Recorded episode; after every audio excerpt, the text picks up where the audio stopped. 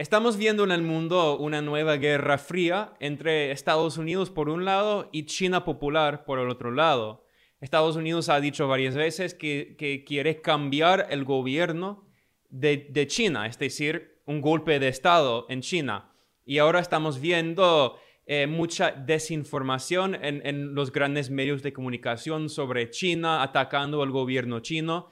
Eh, recordemos que una encuesta, un estudio hecho por la propia Universidad Harvard, una universidad elitista de Estados Unidos, publicó una encuesta que muestra que el, gobierno de China, el gobierno de la República Popular, China, tiene el apoyo del 95% de la población. Pero hay mucha propaganda en todos los medios de comunicación, en particular en los medios de Occidente, sobre China atacando a China, eh, y bueno, eh, en, ese conflicto entre Estados Unidos y China, en la mayoría del mundo eh, no está con Estados Unidos.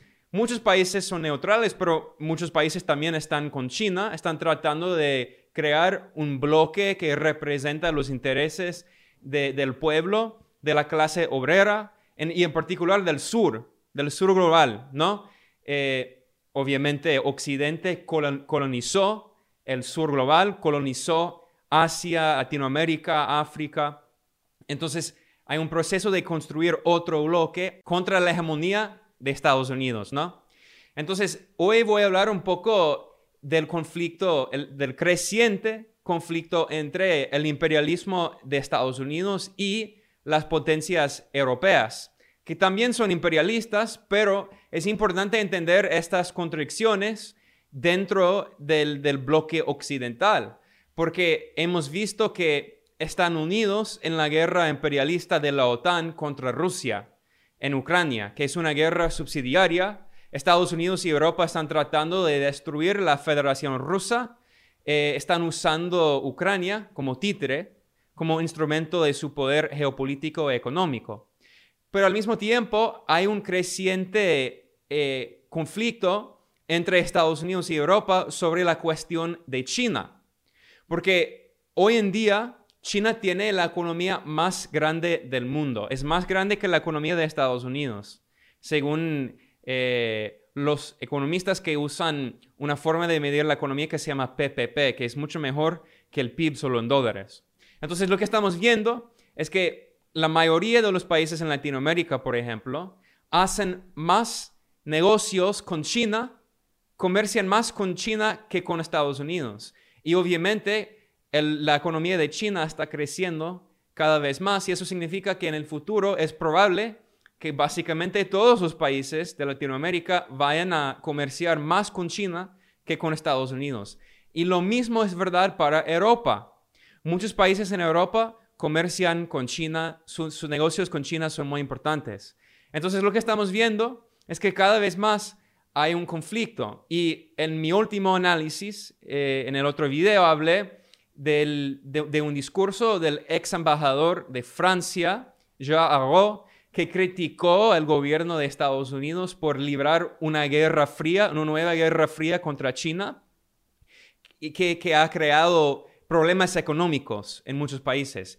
Hoy voy a hablar un poco más de eso, porque hubo eh, hay un artículo que fue publicado por uno de los principales medios de comunicación de Occidente, que se llama Político.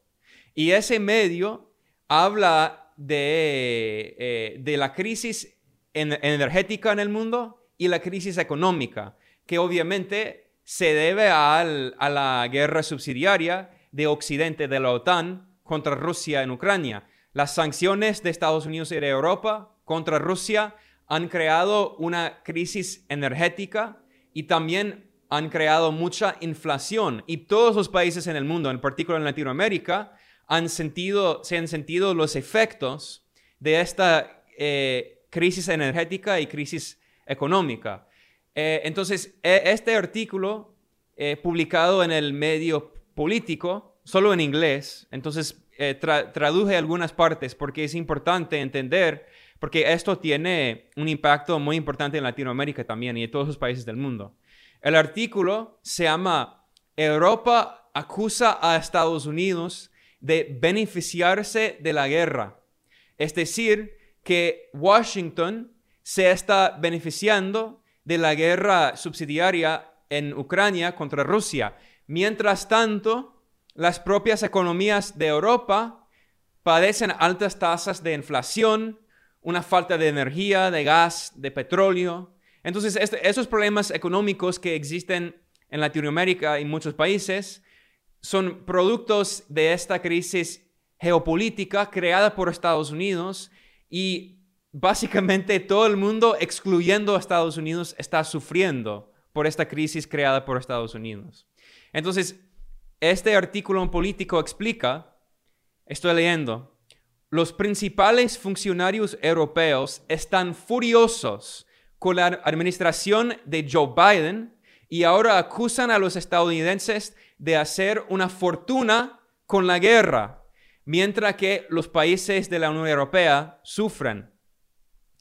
Un alto funcionario de la Unión Europea dijo que el país que más se beneficia de esta guerra, es decir, en, Ucrania, es Estados Unidos. Porque Estados Unidos, Estados Unidos vende más gasolina y más gas, es decir, más gas, a precios más altos y porque vende más armas. Y las grandes empresas de armas de Estados Unidos se están aprovechando, ganando, ganando miles de millones de dólares, mientras los ucranianos y los rusos mueren. Las empresas de Estados Unidos se están beneficiando. Bueno, eh, este periódico político, político explicó, dijo que un alto funcionario de la Unión Europea dijo que estamos en una coyuntura histórica. Dijo que hay un doble golpe de la interrupción del comercio por los subsidios estadounidenses y los altos precios de la, energía corren el riesgo de volver a la opinión, a la opinión pública en contra de Estados Unidos y en contra de la llamada Alianza Transatlántica. Para mí esto es increíble y es importante entender estas contradicciones porque lo que estamos viendo es que el imperialismo norteamericano básicamente está destruyendo las economías de Europa y están destruyendo la llamada Alianza Transatlántica. Entonces eso muestra que el imperialismo de Estados Unidos solo beneficia a Estados Unidos y a nadie más, ni, ni sus propios aliados, entre comillas. Como, como decía eh, un, el ex secretario de Estado, es decir, el canciller de Estados Unidos, Henry Kissinger, un criminal de guerra, él decía, en Estados Unidos no tenemos amigos, solo tenemos intereses. Y hoy en día estamos viendo las consecuencias del imperialismo estadounidense y sus políticas económicas y políticas. Están destruyendo la economía internacional con una crisis de inflación, con una crisis energética y está, está destruyendo hasta a sus propios aliados en Europa. Entonces, no estoy diciendo en este análisis, obviamente, que Europa es un amigo, es una amiga de, de Latinoamérica y del sur global. Obviamente, no, no. Europa colonizó Latinoamérica, los españoles cometieron genocidio, los franceses colonizaron África, cometieron genocidio, los británicos cometieron genocidio en la India. Entonces sí, eh, son potencias imperialistas también.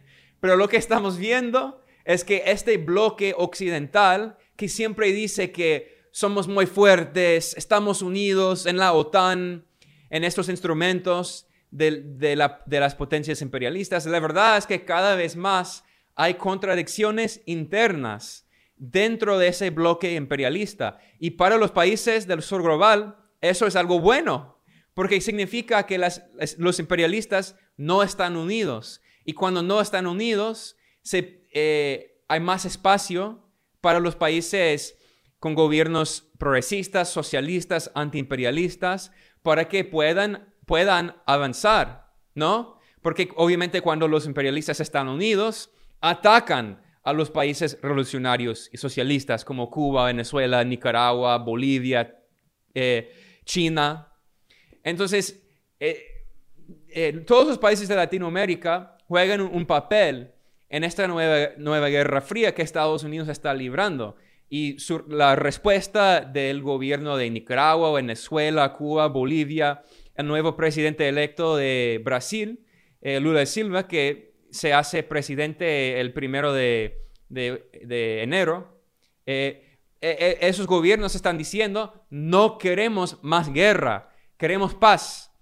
Y no queremos en particular esta hegemonía de Estados Unidos que quiere controlar todos los, los rincones de todo el mundo, incluyendo Europa, sus propios aliados. Si eso es como Estados Unidos trata a sus propios aliados, imagínense cómo Estados Unidos eh, trata a sus llamados enemigos, entre comillas.